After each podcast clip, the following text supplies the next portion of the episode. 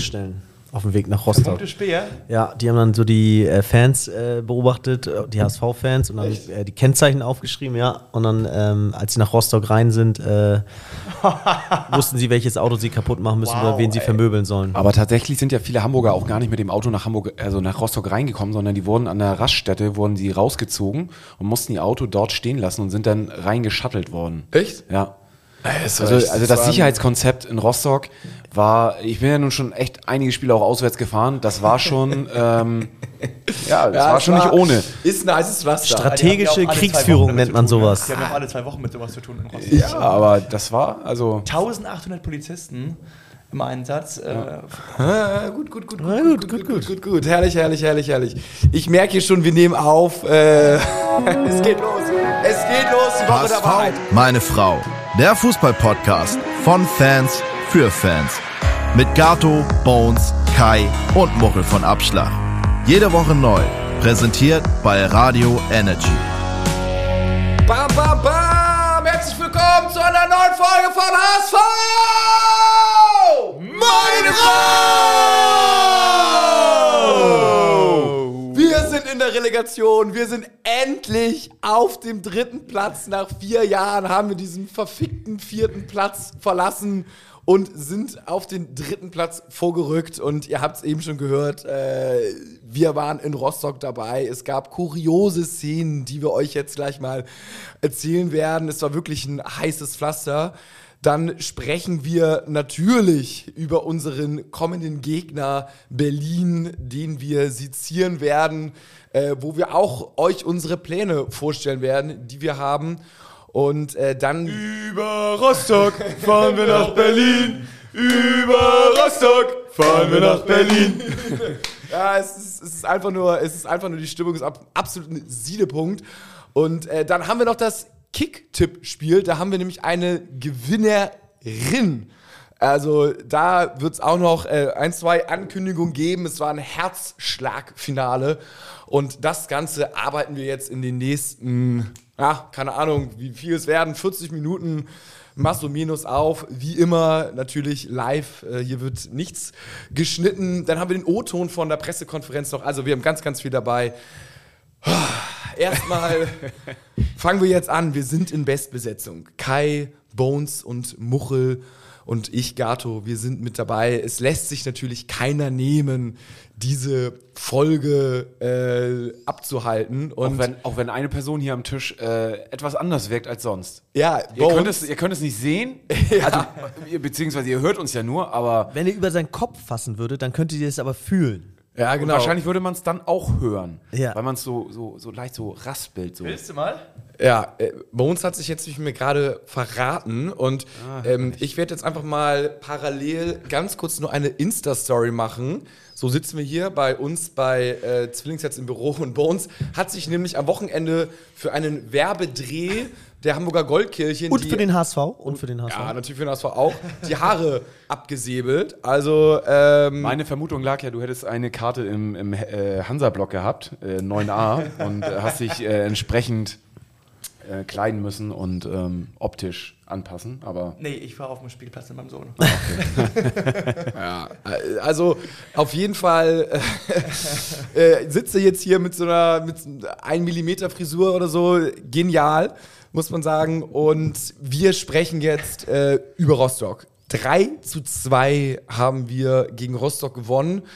Oder fangen wir vorne an, die Anfahrt. Ja, Genau, das Spiel ging genau. ja eigentlich schon vor dem Spiel los, ne? G- Genau, bevor wir auf den Spielverlauf, den wir alle kennen, eingehen, ein ich, bisschen ich eingehen, entschuldige mich jetzt schon für die Story.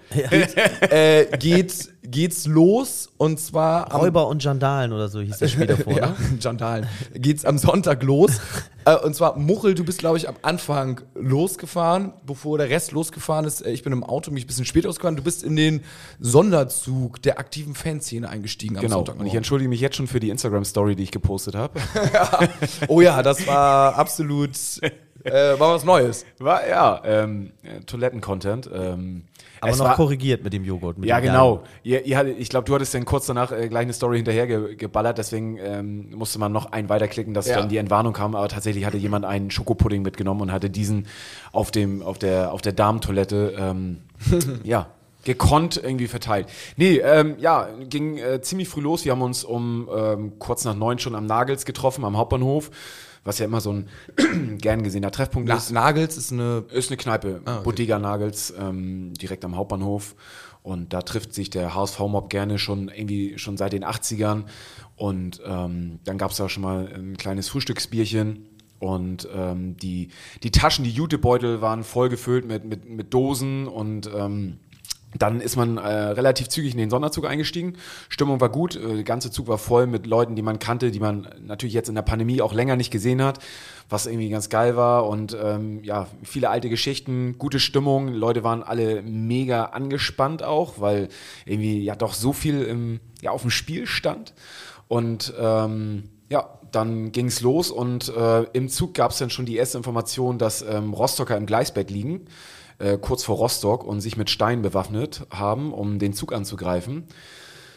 Ja, hätten sie gerne machen können. Ich glaube, es hätte äh, die Reise ihres Lebens gegeben. Deswegen, das wussten sie wahrscheinlich auch und haben deswegen irgendwie ähm, ganz heldenhaft äh, den ICR angegriffen, wo irgendwie Frauen und Kinder und irgendwie Normalos drin saßen. oh Mann. Also starke Aktion von den Rostockern an dieser Stelle. Ähm, Ja, also ihr, ihr wurdet nicht angegriffen, ihr seid dann irgendwann eingelaufen in Rostock, seid dann mehr oder weniger zum es- Stadion gekommen, ne? Ja, was heißt, man hatte gar keine Wahl. Also es war wie so ein Viehtransport. Du bist aus dem, aus dem Zug raus und bist ähm, in die Busse verfrachtet worden. Und das Sicherheitskonzept in Rostock, also Hut ab, das war schon echt ähm, mit Sperrzonen um das Stadion rum und irgendwie da einen Checkpoint irgendwie durchfahren und äh, ja, sind dann direkt vor den Block gefahren. Also ähm, es Wurde nach dem Pauli-Spiel auch nochmal verschärft, weil es gegen Pauli au- äh, leider nicht geklappt hat. Und da hat man jetzt nochmal eine Schippe draufgelegt. Das ist diesmal wirklich reibungslos. Also ich, ich bin jetzt so im Nachhinein, muss ich auch echt sagen, ähm,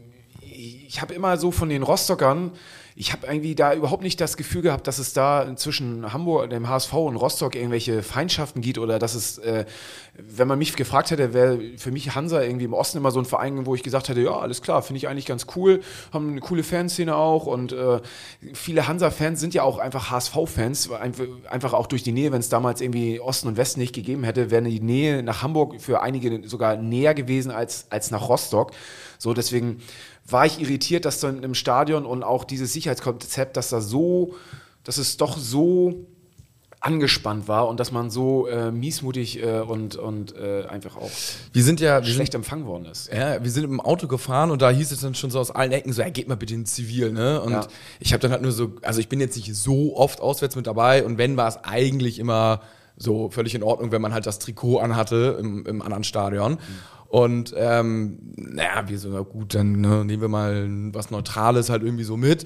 Und hatten tatsächlich auch recht behalten, so es war ganz gut, denn einer von uns, der hatte einfach nur eine HSV-Cap aufgelassen und kurz im Stadion äh, kam dann echt so ein Rostocker an und meinte so, äh, das mit der Cap hier, das, das, das die ziehen wir schnell aus und das mögen wir ja nicht, ne? Und der so, wow, wow, okay, als wäre echt so eine Kante irgendwie, der so eine Cap irgendwie in die Hose gesteckt und keine Ahnung was. Sind wir reingegangen also wir wurden nicht abgetastet. 0,0, wirklich gar nicht. Und ich glaube, ich habe nur von einem Freund gehört, der, der auch am HSV-Blog stand, da wurde in sein, wirklich ins Portemonnaie reingeguckt. Also Ja. wirklich richtig crazy und also wir wirklich einmal gar nicht, also auch irgendwie willnos. Und dann hat es wirklich nicht gebockt äh, vor Ort, weil du konntest nicht jubeln. So, wenn du irgendwie gejubelt hast, dann kamen direkt irgendwie drei Leute, haben dich schief angeguckt und du musstest irgendwie Schiss haben, dass du gleich auf die Fresse fliegst. Ich meine, wir waren zum Glück so drei Typen so, irgendwie Anfang 30, alles gut, aber ey, um uns rum haben wir dann irgendwann beim 2-1, 3-1 so ein paar HSV-Fans identifiziert, alle auch in Zivil, ohne Klamotten. Und also es war, es war nicht wirklich, dass man das genießen konnte, dass man irgendwie 2-1, 3-1 dann auf einmal in Führung lag, sondern es war immer so eine unterdrückte Stimmung und, Und man äh, muss ja auch dazu sagen, ihr saßt ja auch auf der neutralen Tri Tribüne, Ja, total. ne? So, deswegen, Obwohl, nicht ganz neutral, das war schon echt Ecke. Ja, Hansa- richtig. ne? Wir Ecke Hansa, aber zwei Freunde von uns saßen wirklich Höhe Mittellinie äh, auf der normalen Tribüne, also so wie bei uns beste Plätze, so A-Rang unten. Und die, also die wurden auch schräg angeguckt und wurden auch dumm angemacht die ganze Zeit so, so dass sie halt auch nicht wirklich gejubelt haben. So, es war schon so ein bisschen schade, aber gut, ich meine, Also für mich schon ein Dämpfer so in so vom Ansehen von Hansa fand Ja, ich irgendwie ja, so. ja. Also ich, ich hatte immer so das Gefühl, wir haben auch den gemeinsamen Feind irgendwie mit den Zecken, so dass das schweißt irgendwo auch so ein bisschen oder hält so ein bisschen zusammen so. Und ich meine, für Hansa ging es um nichts. Ich, ich glaube, jeder wünscht dem HSV auch den Aufstieg. So, deswegen war ich schon irritiert, ähm, dass da doch so viel, so viel Dampf äh, drin war. Aber am Ende des Tages äh, ist, wie es ist. Es kam dann der Anpfiff. Erste Halbzeit war echt wow. Nicht gut, muss man sagen. Äh, vielleicht ein paar Spieler waren auch noch nicht richtig auf dem Platz. Ich weiß nicht, wen habt ihr? Ja, aber ich habe mir hier mal auch die Kickernoten angeguckt. Ja. Vielleicht mal, also, ne, ich fand das jetzt mit der ganzen Fangeschichte auch richtig scheiße und äh, ja, fand das, sehe das wie Muchel, da hat Rostock echt im Ansehen verloren oder ein neues Feindbild geworden sogar. Aber die Mannschaft von Rostock, also äh, die haben gespielt, als würde es für die um den Aufstieg gehen, so vom Einsatz her. Und äh, sieht man hier auch an den Kickernoten. Kicker hat oft Unrecht, aber im Schnitt wird irgendwo was dran sein. Ähm, ist da, gibt es da ein paar Zweien äh, und viele Dreien. Also die scheinen sich da für ihr Verhältnisse, haben die sich richtig gut vorbereitet, alles reingeworfen, hat man dann auch gesehen, haben es den HSV richtig schwer gemacht. Ich war, ich war echt nervös dann in der ersten Halbzeit, weil ich habe gedacht, scheiße, jetzt spielen wir hier gegen einen Gegner, der hoch motiviert ist, von seinen eigenen Fans noch gepusht wird in so einer hitzigen Stimmung.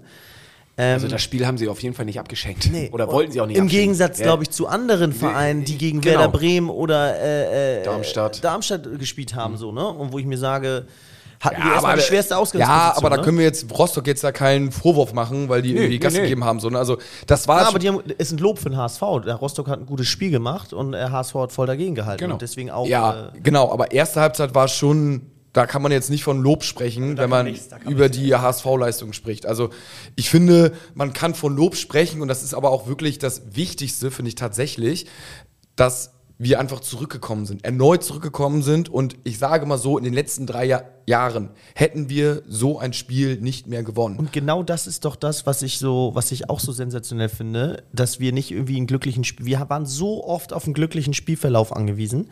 Und diesmal war das kein glücklicher Spielverlauf für uns und trotzdem haben wir das Ruder rumgerissen. Ich meine, man muss ja auch mal sagen, was hat das denn für geile Auswirkungen jetzt auch auf die Relegation?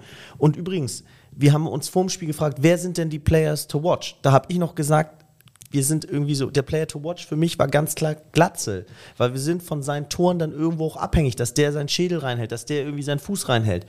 Und so kam es dann auch. Und Ja. das, ist, das macht richtig Hoffnung. Der Spielverlauf, ne, 1-0 Rostock, Halbzeit, wir haben so ein bisschen Glück, dass wir nicht irgendwie jetzt vielleicht höher hinten liegen.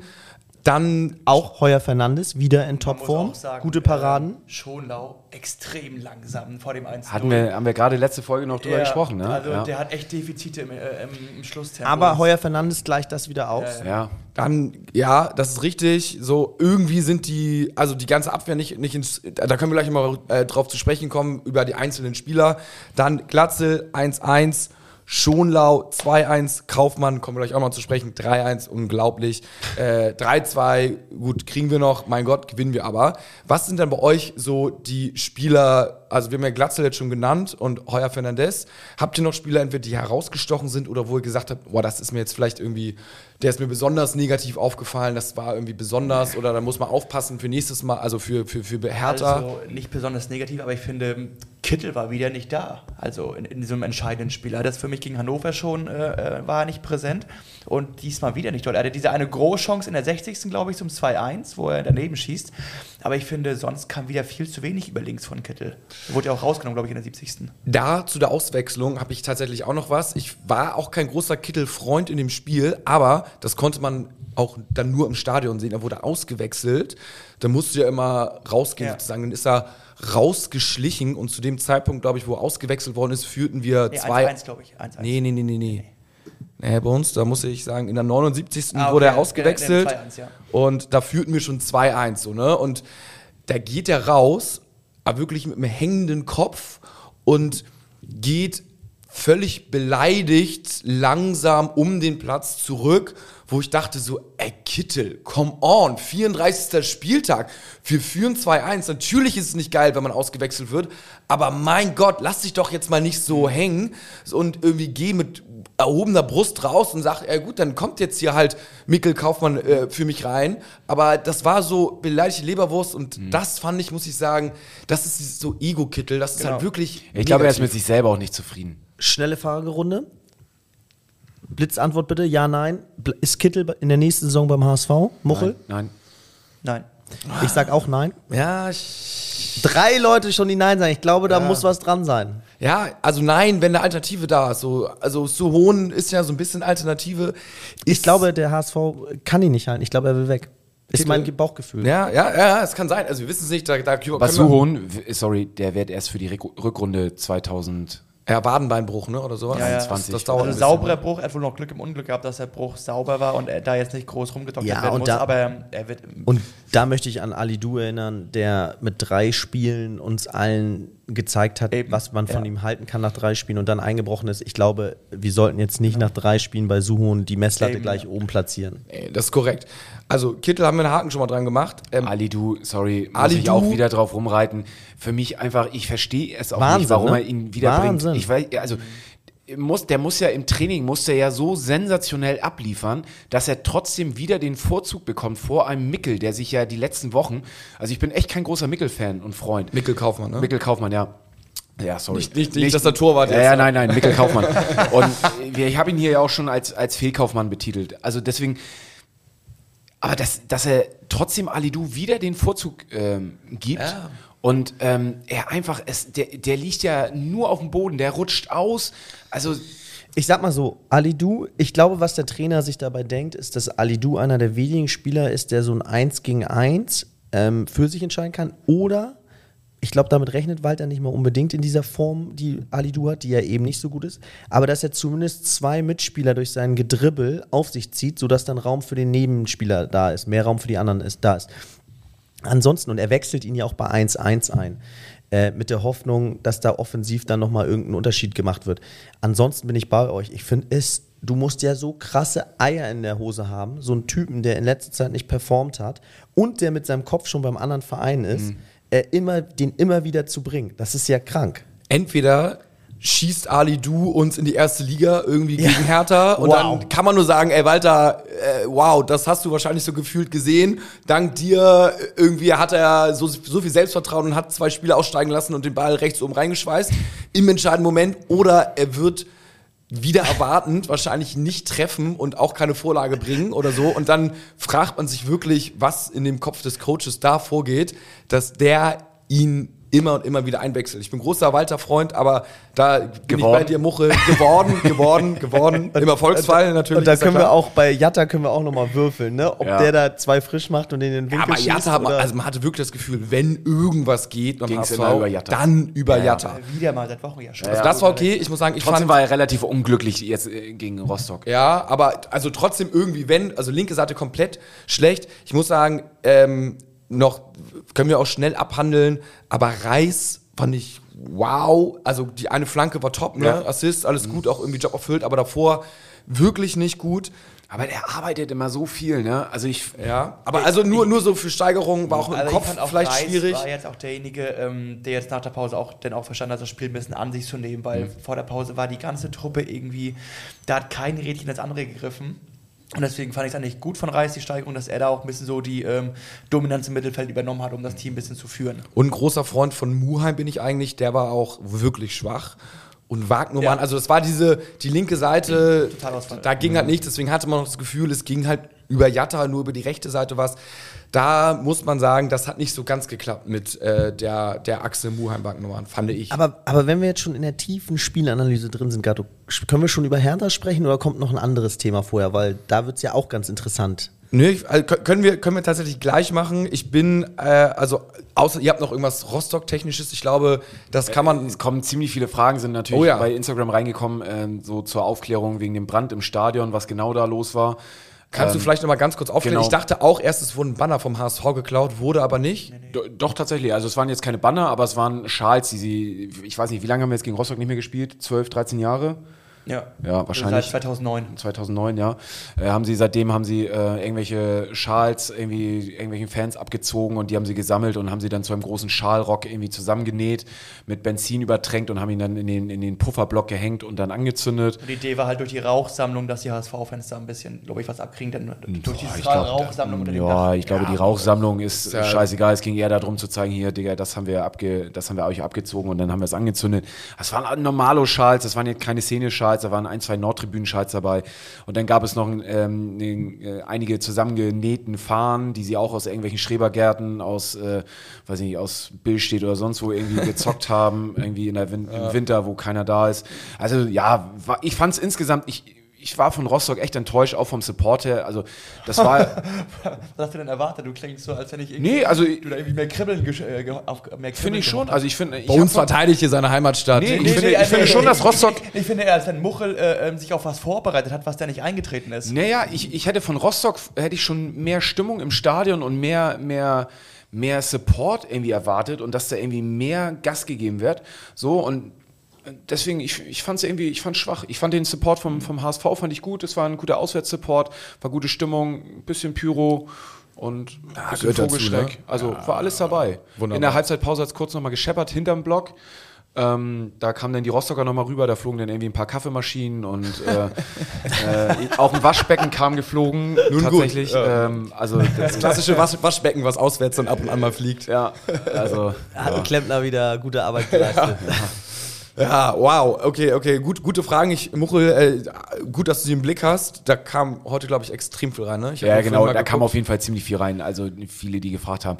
Und auch nochmal, warum äh, der HSV ähm, nicht, also warum sie jetzt immer wieder lange Ecken spielen. Kurze Ecken funktionieren ja viel besser.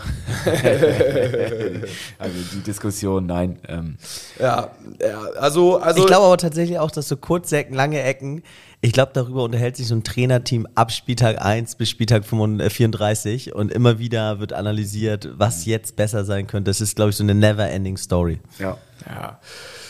Die Story auf jeden Fall des 34. Spieltags ist zu Ende und damit auch der regulären Saison. Wir sind auf dem dritten Platz bekanntlich und spielen in der Relegation gegen den 16. der ersten Liga und das ist Hertha geworden, nicht Stuttgart.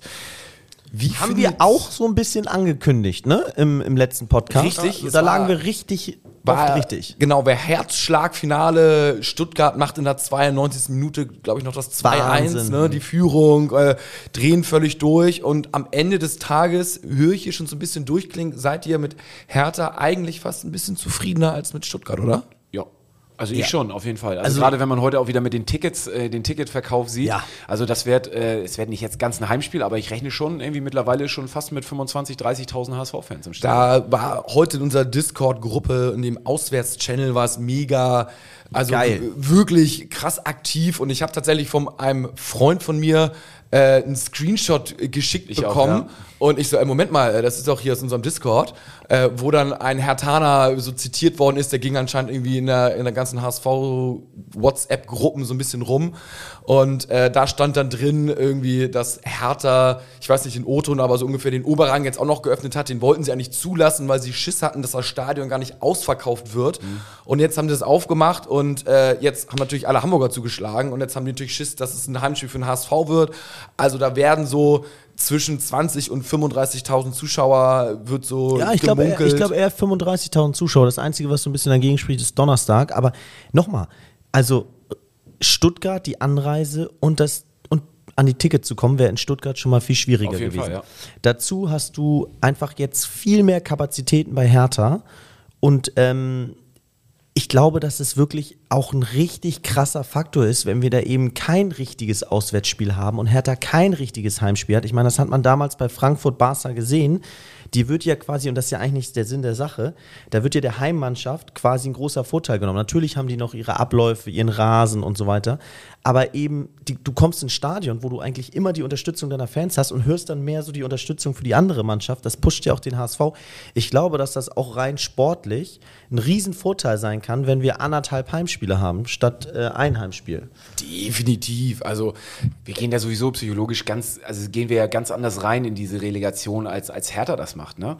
Und wenn du dennoch diesen, diesen Vorteil, den du ja gerade irgendwie beschrieben hast, auf unserer Seite haben, also es sind schon viele Faktoren, die uns helfen und äh, für uns sprechen. Hertha spielt aus den letzten drei Spielen, verlieren die zwei und spielen unentschieden gegen Bielefeld und kriegen es nicht hin, irgendwie noch einen Punkt mehr zu holen. Und bei Stuttgart wäre es ja so gewesen, die spielen hatten drei. Matchbälle, ne? Genau, Also Hertha hatte drei Matchbälle und Stuttgart wehrt den einen ab gegen Bayern, dass sie noch unentschieden Ja. spielen, äh, gewinnen dann, also die sind, waren eher so auf dem Aufwind und Hertha ist wirklich klarer Fall nach unten. Bei uns ist natürlich klarer Fall nach oben. Die letzten fünf Spiele gewinnen wir, also die Serie an Siegen, die wir das erste Mal so in dieser Form der Saison haben, kam auf jeden Fall zum richtigen Zeitpunkt und Überlegt mal die letzten Saisons, was, was das für, wie wir hier saßen oder was, was da los war. Ne? Da haben wir in den letzten Spielen alles verschenkt. Der Bann ist tatsächlich gebrochen und man muss doch mal ganz ehrlich zugeben, das fühlte sich doch diese Saison auch alles, das haben wir immer wieder gesagt, anders an. Wir waren im Pokal relativ erfolgreich, das ist ein Fakt. Ähm, und die Saison fühlte sich immer so an, als wir Schwächeperioden hatten, sind wir ruhig geblieben. Ähm, ich möchte jetzt gar nicht sagen, ich habe den HSV auch in dieser Saison häufig kritisiert und war auch super unzufrieden zum Teil.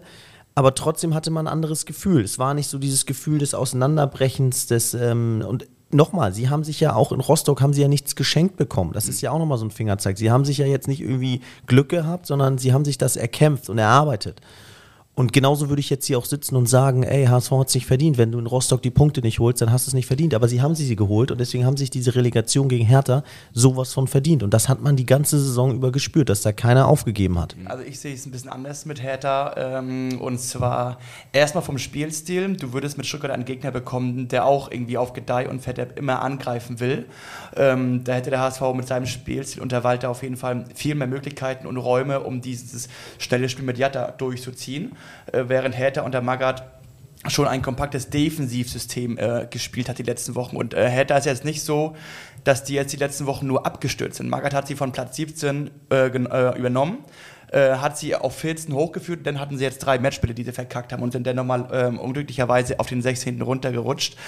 Und ich finde, man muss auch mal ins Verhältnis setzen, gegen was für Mannschaften wir jetzt diese Fünfer-Strecke hatten. Also wir haben mit Glück gegen Regensburg in der Nachspielzeit gewonnen. Du hast dich, äh, wenn du Pech hast, liegst du gegen Hannover nach 10 Minuten 2-0 hinten, wenn Heuer Fernandes die beiden Bälle nicht hält. Gegen Rostock spielst du eine beschissene erste Halbzeit. Und das war die 11., 13. und 15. der zweiten Liga. Und ähm, egal wie schlecht Hertha jetzt ähm, gefühlt ist gerade, Trotzdem ist das ein Bundesligist. Und ich finde, wenn man sich ähm, das Tempo hat man gegen Freiburg gesehen, Bundesligisten, da ist der Druck und diese, und diese ähm, der Druck, dass du eine Entscheidung treffen musst, passe ich den Ball jetzt dahin, setze ich zum Solo an. Du hast da nochmal im Schnitt ein, zwei Sekunden ähm, weniger Zeit, um für dich selber Entscheidungen zu treffen. Und äh, ich finde, wir haben schon äh, gerade unsere Abwehr einige Defizite aufgezeigt äh, die letzten Wochen gegen Mannschaften aus dem unteren zweiten Tabellenkeller oder Tabellenabschnitt.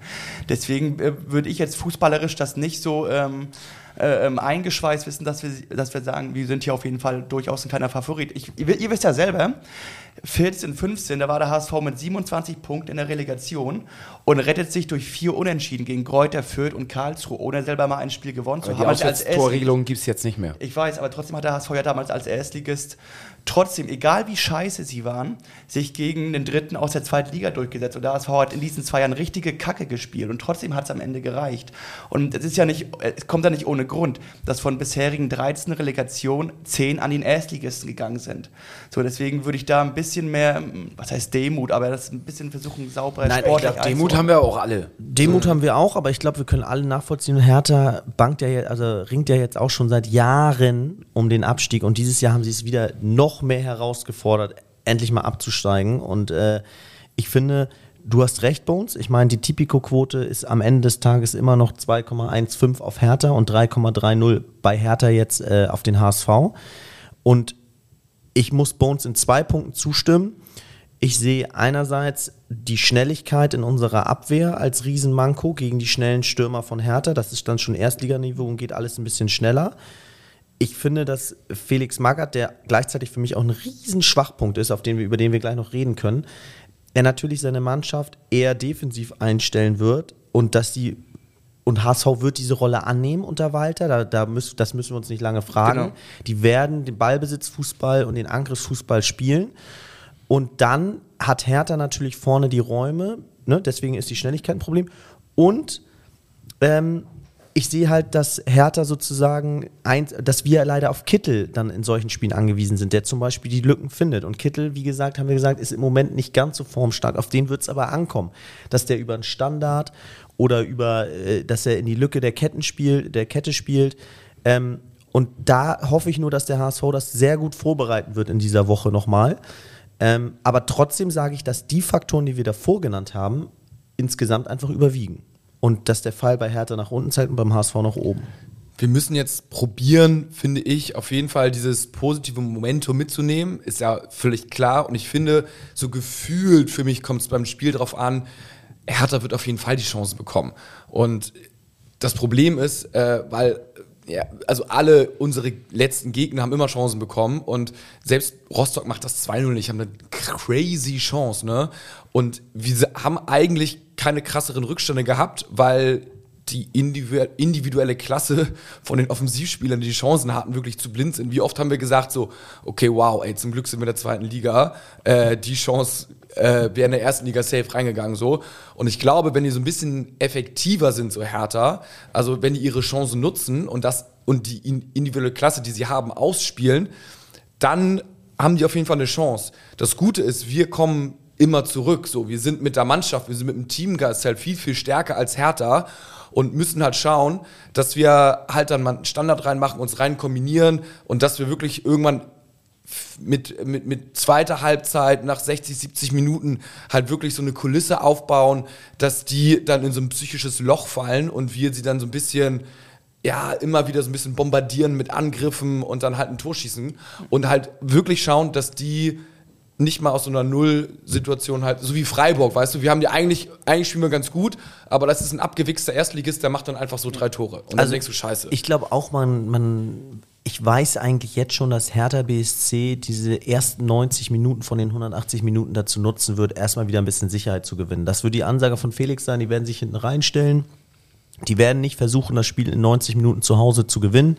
Ich glaube, müssen sie aber, müssen sie aber. Die müssen das Spiel zu Hause, müssen sie, müssen sie gewinnen. Weil sie ganz genau wissen, in Hamburg, äh, da sieht's halt, da hast du das ganze Stadion gegen dich. Und zwar, das ist wirklich ein WM-Endspiel für den HSV, weil seit vier Jahren wartet man auf diesen Moment und da kocht es, glaube ich, also richtig krass. Ich Das glaube ist auch, vom Kopf her, wenn du, wenn du mit, mit, mit dem Sieg ins Rückspiel gehst. So, also ich glaube schon, dass Ja, das weil werden sie also nicht selbst gegen abschenken. Hannover, da hat die Hütte ja auch gebrannt. Und trotzdem hattest du hinten den Arsch offen gegen Hannover und hattest zwei Großchancen zugelassen nach zehn Minuten. na klar, dass So, das Hertha gewinnen ne? kann schon, aber ich würde, was, was, also Ich sehe, es ist ein glaub- 50-50-Spiel glaub- glaubt, glaubt ihr, glaubt ihr so ein, so ein äh, aber Chancen Unentschieden- zulassen gehört dazu, ne? Auch klar, Bayern München ja. lässt im Moment viele Chancen zu. Also Würdet ihr sagen, so ein äh, Magath sagt, ja, ey, okay, unentschieden Hinspiel unterschreibe ich? Er unterschreibt sich, aber ich sage ganz klar, dass er ansagt, dass sie erstmal Sicherheit sammeln wollen in den ersten 45 Minuten und dass ihm, also dass er seine Mannschaft so einstimmen wird, dass sie auch nach 80, 90 Minuten immer mit einer kontrollierten Defensive spielt. Der fährt in meinen Augen eiskalt mit einem 0-0-1-1 nach Hamburg. Das ist doch so ein Minimalist. Der will doch den Fußball nicht mehr neu erfinden. Das ist doch, der hält doch seine Stammreden. Ich meine, ich verstehe es nicht, deswegen glaube ich auch so an unseren Sieg welcher Spieler bleibt bei Hertha? Bleibt der Coach bei Hertha? Redet der Coach über persönlich mit seinen Spielern? Ich meine, Felix Magath, da kennt man die Regeln, dass der irgendwie einen DIN A4-Zettel an die Kabine hängt und dann geht da jeder Spieler hin und guckt, ob er heute spielt oder nicht. Was, was ist das? Also sorry. Und ähm, klar, wird das immer ein bisschen zu negativ dargestellt und er, er wird jetzt auch in dieser Woche wieder ein bisschen äh, die richtigen Worte finden und seine Mannschaft aufbauen und er lernt auch dazu, aber am Ende des Tages passt Hertha für mich als Gesamtgebilde 0,0 zusammen. Mannschaft passt nicht zusammen, der Coach passt nicht dahin. Felix Magath gegen seine alte Liebe Windhorst. HSV. Also sorry, was sagt die überhaupt? Also der, die alte HSV-Legende Felix Magath. Was, was ist das? Jonas jetzt? Bolt hat heute ganz interessant, habe ich gehört, äh, im, ähm, ich glaube, das Abendblatt hat das gepostet, äh, haben sie heute eine Pressekonferenz oder haben ihn interviewt äh, beim Training. Und da hat er nochmal erzählt, dass er äh, ziemlich viel Kontakt auch in den letzten Jahren irgendwie zu Felix Magath hatte und dann alle gleich so, oh, okay, und wieso? Sagt, ja, also so in, in dem Business tauscht man sich halt auch mal aus und äh, Felix hatte natürlich auch eine, eine, eine gute Vergangenheit beim HSV und da ist er natürlich auch immer dran interessiert, was, was er so für eine Meinung hat und man tauscht sich auf einer Trainerebene oder auf einer, auf einer offiziellen Ebene aus über, über andere Sachen. Und er sagte, Felix Magath hängt auch noch bei ihm im, im, äh, auf dem Bild mit im, im Büro und so. Also Felix Magath ist halt auch beim HSV überall gegenwärtig so, ne? Und ähm, Aber ich finde, er hat in den letzten Jahren immer nur noch, ich meine, das war auch richtig, weil wir haben in den letzten Jahren eine Scheißentwicklung gehabt, aber er hat in den letzten Jahren immer nur noch auf den HSV eingedroschen. Er wollte entweder alles allein beherrschen oder er hat die Leute, die gerade am Arbeiten waren, in ihrer Arbeit gestört und gesagt, also wie ich bin froh, dass er nicht, nicht zum HSV gekommen Ey, ist. der ist schon, der, der hat schon nicht mehr alle Latten am Zaun, ne? Ist ein bisschen, ich meine, seine Auftritte im äh, ZDF Sportstudio und sowas, das war alles irgendwie ein drüber. Jetzt macht er alte Schule nochmal ins Trainingslager fahren und so. Wunderbar, sollen sie alles machen. Ähm, ich hoffe einfach nur, dass die Spieler auch irgendwie Magath vielleicht nicht so mögen oder nicht so hinter ihm stehen und er bringt dann einen Plan rein in das Hertha-Spiel, wo die vielleicht nicht hundertprozentig dahinter stehen und dann irgendwie nach zehn Minuten, äh, wenn der HSV Druck macht und die merken, das funktioniert nicht, dann sagen alle Spieler, ey, scheiße, leck mich doch am Arsch, es ist sowieso kacke hier und ich gehe Aber dieses Spiel ähm, hat Hertha ja seit acht Spielen mit Magath, dass der Gegner den Ball hat und äh, die Hertha, Hertaner erstmal hinten drin stehen. Also deswegen meine ich auch, dass Stuttgart halt angenehmer gewesen wäre, weil du da mehr Räume hast. Ja. Und bei Hertha kriegst du das, was du bei den Abstiegsleuten, äh, Kandidaten aus der zweiten Liga hast. Du kriegst einen engen Defensivverbund, wo du dann halt auf die Flanken angewiesen bist, dass da mal einer durchrutscht. Und ähm, wir hatten gegen Rostock das Glück gestern, dass da welche äh, reingingen mit Glatzel auch. Ähm, aber darauf kannst du dich irgendwie nicht verlassen. Ich, also ich bin der Meinung, Magath ist ja keiner, der irgendwie vor drei Spielen dann gesagt hat, Jungs, jetzt machen wir Bielefeld weg, dann haben wir es geschafft, sondern er, er wird die auch immer bequatscht haben, dass das Thema Abstieg nicht durch ist. Und ich, äh, vielleicht ist er raus auf, aus dem aktuellen Trainerbusiness, so was aktuelle Trainingsmethoden sind. Aber ich glaube, die haben ihn ja auch deswegen geholt, damit er die Köpfe der Spieler erreicht. Und genau da möchte ich einhaken. Wir am Tisch hier sind alle, würden bei den Fußballern alle schon zur alten Garde gehören. Also wir müssten bald aufhören, altersbedingt. Ja. Und nicht mal wir können uns, haben jemals ein Spiel live von Felix Magath gesehen, erinnern uns nur, weil wir in Hamburg nochmal in die Geschichtsbücher geguckt haben an die Erfolge von Felix Magath. Das heißt, alle Spieler im Kader bei Hertha BSC oder auch jetzt beim, beim HSV wäre es vielleicht noch eine Ausnahme, weil er überall hängt und präsent ist. Aber die Spieler, da hat keiner, eine, keiner Genau. einen Bezug. Da weißt du nur, der war irgendwann mal in irgendwelchen Zeiten bei irgendwelchen Vereinen mal ein erfolgreicher Spieler. Das heißt, der erreicht sie nicht. Und Fußballern habe ich immer wieder gehört, ist so wichtig, dass sie noch irgendeinen Bezug zu, dass sie die damals, dass, als sie klein waren, war der Trainer damals ihr Vorbild, weil er da gekickt hat. Da haben sie den im Fernsehen gesehen, bei der Weltmeisterschaft gesehen und so weiter. Bei Felix Magath ist das nicht der Fall. Und deswegen erreicht er in meinen Augen die Spieler überhaupt nicht mehr. Hoffen wir, also natürlich, er, er, also er war aber Bayern-Trainer, er hat mit Wolfsburg die Meisterschaft gewonnen, so das ist schon noch so ein bisschen, aber ich hoffe auch, dass das alles nicht reicht und dass wir dann am Donnerstag 20.30 Uhr in Berlin zumindest mal nicht verlieren. Ne? Also ich denke, wir würden wahrscheinlich alle an Unentschieden unterschreiben. Ist ja auch egal, Muchel, du hast es schon gesagt, äh, mit wie viel Toren, weil die Auswärtsregel nicht mehr zählt. Und dann geht es am Montag um 20.30 Uhr im eigenen Stadion äh, ja, Party, um Party, alles. Party. Um alles. Es geht, es, es geht nicht mehr und nicht weniger als das, worauf man die letzten vier Jahre hingearbeitet hat, um den Aufstieg in die erste Liga. Und Ihr seid sicherlich beim Rückspiel natürlich alle am Start. Wir müssen mal gucken, ob wir noch mal so eine, vielleicht eine Folge am Freitag machen oder sowas. Äh, wenn spontan, weil ich glaube, zeitlich ist uns alles schwierig, aber vielleicht so eine kleine Remote-Folge hauen wir halt irgendwie so noch mal raus und dann gehen wir wirklich Montag. Das ist völlig krank. Also ist das eventuell der Vollgas. letzte Podcast der zweiten Liga? Das ist ja wirklich völlig krank. Erneut, erneut, erneut. macht, Oh, ihr, wow. macht ihr denn den Spruch und fahrt nach Berlin? Wie bitte? Macht ihr den Spruch wahr und fahrt nach Berlin? Na klar. Also ich fahre auf jeden Fall. Ja, ich denke, ich, denk, ich werde auch dabei sein. Bei mir äh, kann es auch gut sein, dass ich nach Berlin fahre, ja. Ja, es ist, da, es ist alles. Aber Montag sind wir alle im Stadion. Tickets, Montag Tickets, sind wir alle im Ich habe die Stadion. Tickets auf jeden Fall schon. Also, äh, ich glaube, das Stadion ist ja mehr oder weniger jetzt fast ausverkauft. Also, so ein paar Plätze, wo man anscheinend nicht das Spielfeld hundertprozentig sehen kann. Krass dumm von Hertha. Freier Verkauf einfach. Ne? Alles, Freier Verkauf. es läuft. 15 Euro. Wow. Es läuft alles für uns und wir hoffen auch, dass es äh, in Zukunft so weiterläuft. Vielleicht nur ganz, ganz kleine Randnotiz. Äh, wir haben ja schon oft über die, die Führungsebene jetzt vom HSV gesprochen. Das wäre mal interessant zu wissen, was passiert wäre, wenn wir Vierter geworden wären. Ich habe mich auch von ein, zwei Seiten gehört, dann hätte es mich gescheppert äh, hinter den, äh, also was ist gescheppert, ne? Aber so, dass das Duo Jansen-Wüstefeld wäre dann vielleicht so ein bisschen aktiver geworden äh, gegenüber der Konstanz eventuell. Also da müssen wir mal genau beobachten, was nächste Woche passiert. Aber besteht auch die gleiche Gefahr, wenn sie an der Rele jetzt scheitern? Also setzen denn. Ah, Okay. weiß ich nicht, also keine Ahnung. Also ich ne? finde, es ist schon das sehr ist- offensichtlich, wie gerade auf, auf von den Offiziellen, also von Also- Jonas Bold und auch von Spielern, ganz klar kommuniziert wird, wie sehr zufrieden man ist, A, mit dem Trainerteam und allgemein, also mit der, mit der Führung vom HSV. Also äh, gerade das Gerücht stimmt ja mit dem überein, was wir die letzten Wochen vermutet haben, dass Jansen und Wüste auf diesen einen Fehler warten, der dieser Mannschaft noch Und passieren soll. also ich weiß nicht, ob ihr das Sky-Interview gesehen habt nach dem Spiel, wo Bolt beim Interview war. Der Interviewer, also der wusste auch irgendwas. Der hat Erzähl relativ, der hat relativ krass nachgefragt, so und wie sieht es denn intern aus und wann setzen sie sich denn nach der so nach, nach der Saison zusammen? Also die genauen Fragen weiß ich nicht mehr, aber hat auf jeden Fall irgendwie so nachgefragt. Und ich sag mal so, ähm, es hat sich noch keiner von Jansen oder von Wüstefeld irgendwie vor Bolt gestellt, vor die Mannschaft Mhm. gestellt. Wir sind wahnsinnig stolz. Wir schaffen das jetzt zusammen. Also ich sag mal so, Klare du, Ansage, Du kannst oder? es jetzt gut oder schlecht finden, aber ein Uli Hoeneß stellt sich vor Salihamidzic und die warten jetzt erstmal ab, was, wie denn jetzt die Ja, ja. Saison ausgeht. Mal gucken, wohin der Wind Punkt. weht. Ja.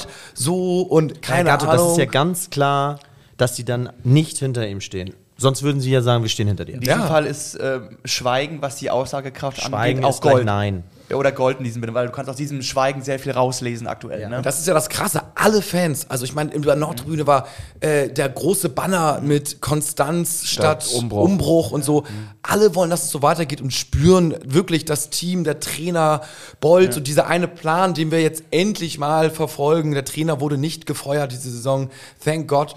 Äh, und irgendwie diesen Sparkurs oder diesen vernünftigen Kurs, keine Ahnung, und nicht diese äh, 30 Prozent, 50 Prozent über Marktwertgehälter und Ja. sowas das ist auch irgendwie alles sympathisch, das passt irgendwie so zusammen und hat ja jetzt auch Erfolg, so, ne? Also, ähm, vielleicht sind wir da gerade nochmal von der Klippe gesprungen und wenn wir aufsteigen, dann haben, können was- die vielleicht aber- auch nicht mehr, aber, ich glaube ehrlich gesagt, was heißt von der Klippe gesprungen? Da kannst du auch mal Kritik an äh, Jansen und Wüstefeld Ja. äußern. Gar nicht so, um jetzt pro Bolt zu sein, sondern nach dem Motto, ähm, ich halte das Szenario auch gar nicht so unwahrscheinlich, dass wenn äh, Coach und äh, Leute aus dem Vorstand sich nicht gewert, wertgeschätzt fühlen, aber trotzdem ja ein bisschen erfolgreich sind.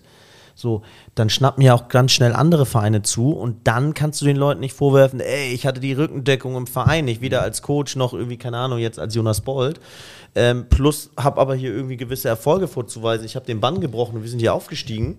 Äh, dann musst du dich nicht wundern, wenn du am Ende als Jansen Wüstefeld alleine dastehst. Ne? Also das ist ja auch schlecht gespielt dann. ja, die werden, die werden natürlich schon dann irgendwelche Leute haben, weil wenn die an der Macht sind, dann kommen sie alle wie die Motten zum Licht und wollen dahin und keine Ahnung was. Aber die Frage ist ja, will man das? Will man das, äh, dass der Verein von Jansen und Wüstefeld geführt wird und dann noch vielleicht, äh, ich sag jetzt mal Mutzel, der fachlich äh, wahrscheinlich in Ordnung ist, aber sich dann auch irgendwie, keine Ahnung, zu welcher Seite, in Anführungsstrichen, er sich jetzt halt irgendwie so bekennt, so und das ist halt so, also Bolt hin oder Bolt her, so. Ich finde ihn auch gut, aber es ist einfach schwierig, was ist die Alternative, wenn er nicht da ist, so, ne? Und will man das ja oder nein? Und da sage ich, stand jetzt nein und deswegen mal nächste Woche ganz genau hinschauen, was da passiert. Kommen sie sozusagen aus ihrer Deckung raus, ja oder nein? Und ich habe mich auch jetzt mal, ich sage jetzt mal umgehört mit irgendwelchen ehemaligen Fußballspielern, Freunden und keine Ahnung, was so ein bisschen gesprochen.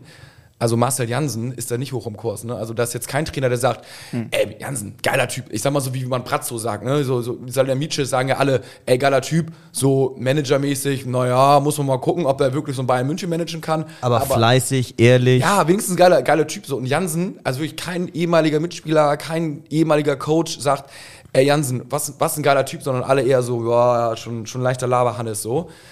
Ist auch eine Aussage so, ne? Es muss jetzt nicht schlecht sein, so, ähm, aber ist jetzt auch nicht so, dass man sagt so, juhu, ähm, ist natürlich alles viel spekulativ und äh, I don't know, so, ne? Aber ich sag mal so, wir sind ja hier im Podcast, um einfach mal über sowas auch reden zu können. Und aktuell ist auf jeden Fall so die Situation und da schauen wir mal, ähm, was nächste Woche passiert. Das Wichtigste ist natürlich das Sportliche erstmal. Ich denke, nach so einem Jahr musst du doch auch, auch als Aufsichtsrat sehen, ähm, dass das trotz, auch wenn es vielleicht nicht klappt, ähm, mit Platz 3 ein überragendes Jahr ist mit so einem jungen Kader. Und wenn du das nächste Jahr nochmal angreifst, dann hast du noch die Truppe bleibt ja im Kern so zusammen, dann hast du doch die Chancen, wenn es eingespielt ist, dass es echt klappt nächstes Jahr, wenn, äh, wenn die ganze Konstellation so bleibt und sich trotzdem da in Schweigen zu hüllen, um nur auf eventuell auf einen Grund zu warten, die jetzige ähm, Sportführung rauszukicken, ist doch einfach nur auf persönlichen Gründen aufgebaut, hat nichts mit der sportlichen Entwicklung zu tun. Und dann, dann geht es ja auch nicht um den Verein, dann geht es um deine eigene Ja, das persönliche Stellung. Ja. Ja, um was zu. es wirklich geht, ist in unserer Frage, ich muss jetzt hier mal abbrechen. Gut, gut. Sonst, äh, sonst kommen wir vom Hundertsten Nein, nein, Tausendste. ist korrekt, das ist korrekt. Und korrekt. Ähm, wir haben ja immer die, die Energy-Frage, die wir stellen dürfen bei der, bei der Pressekonferenz. Und wir haben letzte Woche haben wir es tatsächlich vergessen, sie abzuspielen, obwohl wir sie im, im, in der Pressekonferenz, Pressekonferenz gefragt haben. Und ähm, nicht nur Bones hat Haare gelassen, sondern äh, unsere Frage an den Coach, die jemand von euch gestellt hat. Ich weiß gar nicht mehr, wer es war. Bones. Nein, äh, der uns bei Instagram diese Frage ges- gestellt hat. Und es waren tatsächlich dieses Mal mehrere, die diese Frage gestellt haben. Ähm, haben wir dann auf der Pressekonferenz stellen lassen. Und wir hören mal rein. Freitag macht bitte weiter für Radio Energy. Ja, hallo Herr Walter, moin in die Runde. Ähm, diesmal kommt die Frage von dem HSV ähm, Podcast HSV meine Frau. Und ich kann mich noch daran erinnern, dass Dante damals gesagt hat, wenn sie nicht ab- absteigen, dann äh, rasiert er sich seine Mähne ab. Das hat er getan. Deswegen die Frage von gleich mehreren Hörern und Fans vom HSV, kommt der Bart im Falle eines Aufstiegs bei Ihnen ab? Ähm, ähm, ich habe mir vorgenommen, dass ich an Weihnachten den Weihnachtsmann spiele und deswegen ähm, versuche ich den so lange wachsen zu lassen. Grau ist er ja schon, von daher ähm, versuchen wir mal äh, da anzuknüpfen und dementsprechend äh, ihn noch ein Weilchen wachsen zu lassen. Ja, mit, mit, die Frage hat es immerhin, glaube ich, ins Abendblatt geschafft oder so. Also also, es haben einige auf jeden Fall als, als äh, Aufhänger genommen und äh, DPA-Meldung hat es auch mit äh, aufgenommen, wo wir viele immer abschreiben. Also äh, man merkt, dass eure Fragen, äh, sie werden auf jeden Fall gestellt und sie kommen äh, gut an und ähm, ja, ich finde es ist äh, irgendwie eine coole Sache. Schöner Mix auch an Fragen. Ja, gut. auf jeden Fall. Von äh, Professionalität äh, bis hin zu mal etwas, äh, ja, Aus der Hüfte geschossen. kommt natürlich jetzt diese Woche auch. Also, das posten wir wahrscheinlich am Dienstag. Würde ich mal sagen. Und da haut auf jeden Fall auch mit Fragen rein. So, das war jetzt hier eine kurz vor einer XXL-Folge. und Kicktipp. Kicktipp. Ja, Kicktipp. Kicktipp. Und vor Kicktipp noch kurz ein Shoutout, äh, denn äh, Clemens Schmitz auf Instagram schreibt Helm Peter Fußballgott. Wer hat nämlich die richtige Toreanzahl von Glatzel vorausgesagt? Äh, vorausgesagt? Helmpeter. Dass Glatzel 22 Tore schießt, hat er in der Winterpause korrekt gesagt. Da haben wir ihn noch ausgelacht und selber haben wir, wie wir letzte Folge gehört haben, 14 Tore, 15, 16 Tore gesagt. Also Helmpeter, du bist erneut ein Fußballgott, wenn du das hörst, äh, ein Champion und ich hoffe, äh, du machst noch jetzt auch die Vorhersage, dass wir in die erste Liga kommen. Das würde mich beruhigen. Und nochmal, ich kann, ich muss es einfach nochmal loswerden. Kittel und Glatzel werden die wichtigsten Spieler gegen Hertha sein.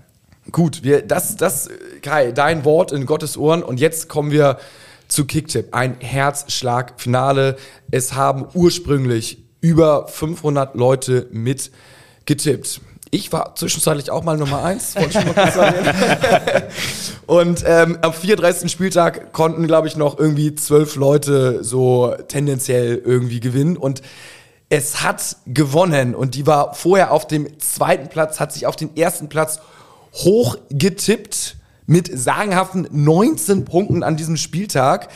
Gewonnen hat Steffi. Herzlichen Glückwunsch! Wow, wow, wow, wow, wow, Steffi. Das gibt natürlich nochmal Applaus. Steffi hat mit 380 Punkten vor Tim gewonnen mit 378 und dann äh, kam auch schon ein kleines Loch mit 370. Ich bin leider noch aus den Top 10 rausgerutscht. Ich bin fünf Plätze nach unten gerutscht, habe nur acht Punkte gemacht, also wirklich grausam getippt. Ich habe auch, muss man sagen, relativ offensiv getippt. Um, ich dachte echt wirklich, äh, entweder ich gewinne oder gar nichts. Äh, ist leider gar nichts geworden, zwölfter Platz nur. Also Steffi, äh, du bekommst den Preis von uns, den wir noch gar nicht richtig definiert haben, aber Höchstwahrscheinlich hat es was mit einem Trikot zu tun. Wir werden, äh, du kannst uns gerne anschreiben bei Instagram. Ich glaube, du hast ja schon mal geschrieben in der Kicktipp-Gruppe. Schreib uns gerne bei Instagram an. Ansonsten bleiben wir bei dir in Kontakt. Es ist mehr, als man mittlerweile in den meisten TV-Sendungen äh, gewinnen kann, ne? das ist korrekt. Auch Ähm, Grö- Trikotgröße, bitte. Das, äh, genau. Und dann werden wir was richtig Cooles für dich organisieren. Ähm, vielleicht mit der einen oder anderen Unterschrift. Äh, aber es ist äh, noch, nicht, noch nicht zu viel vorweg verraten. Da, da wird auf jeden Fall richtig was Cooles kommen. Werden wir natürlich, ja, ich weiß nicht, ob wir es nächste Folge schaffen, aber übernächste Folge auf jeden Fall. Vielleicht so ein Kittel, der in deinen Vorgarten kommt und dann mal so ein bisschen rumdribbelt und ein bisschen auf Tor schießt, wenn du ein bisschen was isst. Den Ball einfach so mal fünf Minuten hochhalten irgendwie. ja, herrlich. Ah, also, das war jetzt hier die XXL-Folge zur Relegation. Es war viel Gemunkel dabei, viel Gerüchte, viel Emotion, viel taktisches Halbwissen über Berlin, aber das macht es natürlich auch aus. Das ist wahrscheinlich so, als äh, wenn ihr das morgen auf der Arbeit oder wo auch immer diskutiert. Ähm, da habt ihr noch ein bisschen Futter bekommen und wir sprechen uns dann hoffentlich äh, vielleicht am Freitag schon wieder und äh, spätestens natürlich am Dienstag mit keiner Stimme, wenn wir durchgemacht haben und live vom Rathausmarkt unseren ersten Live-Podcast aufnehmen. Das wäre doch mal was. Balkon, vom Schönes. Rathausbalkon. Ja, ich denke, ich denke, also äh, Was sind eure Prognosen? Was passiert nach dem Spiel? Sollten wir aufsteigen? Also äh, Platzsturm ja auf jeden ist Fall. Ne? selbstverständlich heutzutage. ne? ja, das gehört ja zum guten Ton aktuell, dass man ja immer Platzsturm Genau. macht. Und ich würde sagen, Autokorso. ah, Autokorso muss natürlich Ja. sein, ne? Ist ein Klassiker. Wer Ähm, kann eigentlich noch Auto fahren dann? Aber okay. Die Taxifahrer sind dann. Ja, äh, auf einmal nur so Tankstellen. Stelling im Tunnel. Und dann ja auf jeden Fall irgendwie Party, so alle wahrscheinlich so wie bei der WM, ne? So Autokorso Richtung Kiez, Hans-Albers-Platz wird wahrscheinlich irgendwie so eingenommen oder keine Ahnung wo. Und dann geht's, würde ich sagen, aber auch relativ zügig am nächsten Tag auf dem Rathausmarkt, oder? Ja, meint ihr, das wird passieren? Ich glaube Also ich glaube, Bremen hat das jetzt ja tatsächlich auch. Die sind ja auch aufgestiegen, wie ihr natürlich alle wisst, leider. Ähm, und die haben das abgesagt. Aber nur für ein Jahr. Die steigen, glaube ich, wieder. Ja, warum? Weil, es beim Platzsturm schon 20 Verletzte irgendwie gab, beim Platzsturm. Ja. So. Und der eine wurde auch irgendwie krankenhausreif getreten. Nicht bewusst, aber unter der Menge ist er halt äh, leider. Äh, Okay. Aber, de, aber wenn man das einigermaßen, ich sage jetzt mal organisiert mit Rathausmarkt so, also da kann man ja auch irgendwie Einlässe und halt keine Ahnung was bauen so. Und wann hatten wir das letzte Mal Rathausmarkt? Na, das war wahrscheinlich, als wir den Pokal gewonnen haben. 87, ja, ja. aufgestiegen sind wir ja auch noch nie. Das ist nämlich korrekt. Und äh, ist jetzt auch nicht so, dass es irgendwie ein völlig klarer Wiederaufstieg nach einem Jahr ist, so, sondern es ist wirklich harte Arbeit und äh, viele Tränen, Trainerwechsel, Positionswechsel. Also ich denke mal, dass diese Stadt Hamburg sich mehr als genug den Rathausmarkt verdient hat und ich hoffe, dass es irgendwie in irgendeiner Art und Weise dann doch stattfinden wird. Wir nächsten Montag einfach abends sagen können, willkommen zu Hause, erste Liga, wir sind wieder da. Apropos, ähm, du hast ja letzte Woche erzählt, Michael, du hast seit vier Jahren einen Aufstiegssong in der Schublade. Wir, Oha, haben, ja. wir haben letzte Woche gescherzt, du hast die Schublade schon ein bisschen aufmachen dürfen. Wurde sie diesen Sonntag ein bisschen weiter aufgezogen? Sie wurde tatsächlich am Samstag ziemlich weit aufgeschoben. und ich war Samstag den ganzen Tag im Tonstudio und habe ähm, ja nochmal ordentlich an dem Song gearbeitet. Ähm, Und zufrieden? ja, Und sollten wir aufsteigen, Ja. Müsste der Volkspark doch direkt gespielt werden nach Abpfiff. Ja, das müssen wir dem DJ nochmal stecken, geil. Ja, ne, so ein ja. bisschen. Aber äh, ist er dann, kommt er dann quasi direkt raus oder müssen Also- wir noch warten? Wir haben auf jeden Fall, nee, wir haben schon ein bisschen was geplant. Ähm, es ist natürlich, es ist irgendwie. Hätte, eigentlich- wenn und ja, aber. genau, Aktuelle so- HSV-Song, der Flash, ganz schön hart, dass der eigentlich. Äh, Ja, aber wir haben jetzt überlegt, wie, wie, wie machen wir es jetzt mit dem Song? Wie hauen wir den raus? Und wir haben ähm, tatsächlich äh, ein paar, paar Handykameras äh, nächsten Montag dann dabei und sollten wir dann hochgehen, dann werden wir im Stadion äh, auf jeden Fall ein paar Videoaufnahmen machen, das sofort zusammenschneiden und dann im besten Fall noch ein Video nachts raushauen. Oha. Also, Also- der Song kommt am bei Abpfiff quasi. Er ist fertig und er, Er könnte, fertig, ja. er könnte rauskommen, dann wird noch ein Video gedreht. Ja. Äh, ihr habt dann hinten äh, im Backoffice zehn Leute da, die es schneiden. hätte noch schneiden können. Ein Ü-Wagen, der da steht Ja, ja. sozusagen. Der Abschlag Ü-Wagen, ja. Und äh, dann geht's los. Ah, herrlich, herrlich. Also, Also ich, also hört euch die Folge ruhig nochmal ganz genau an. Ich habe äh, in der Folge einen ähm, einen Tipp zu diesem äh, Song gegeben oder beziehungsweise was gespoilert. Ähm, hört das gerne nochmal alle ganz genau durch. Und, zum, äh, zum wissen Inhalt oder zum, Ja, zum Inhalt. Zum Inhalt. Ja. Ja, und wissen eigentlich alle Fans, du bist eventuell, hat Abschlag nochmal einen Auftritt oder? Ey, also der HSV hat sich noch Muss, nicht gemeldet, das muss aber er es wäre kommen, natürlich, oder? also wir wären maximal heiß, irgendwie die Fans Also- und das Stadion nochmal richtig zu pushen. Frag mal bei. Jansen an. An alle HSV-Verantwortlichen, die diesen Podcast hören. Also alle. Bitte, bitte, bitte, lasst Abschlag auftreten. Sie Ja. treten, wie ihr wisst, für 0 Euro auf. Ja, Es, sind Bier. keine, es sind keine Kosten. Alle Fans freuen sich und sie sind auch bei äh, sämtlichen Pokalfights aufgetreten, wo es gut gegangen ist. Also Abschlag Von Fans für Fans. gehört dazu. Es wird kein Fan trauriger machen. Ich würde sagen, es wird 99% der Fans glücklicher machen, wenn sie auftreten. Ja. Von daher ähm, bitte auftreten lassen. Zur Not eine halbe Stunde irgendwie vor Spiel beginnen und die Leute schon früher ins Stadion holen. Also Und gerne nochmal die Hebebühne von Lotto King Karl wieder rausholen. jetzt kommt alles raus. Ja. Also, äh, macht euch heiß, pusht den HSV, fahrt nach Berlin und äh, wir sehen uns dann nach dem ersten Spiel wieder, wenn es heißt, willkommen zum Pro-Final zur ersten!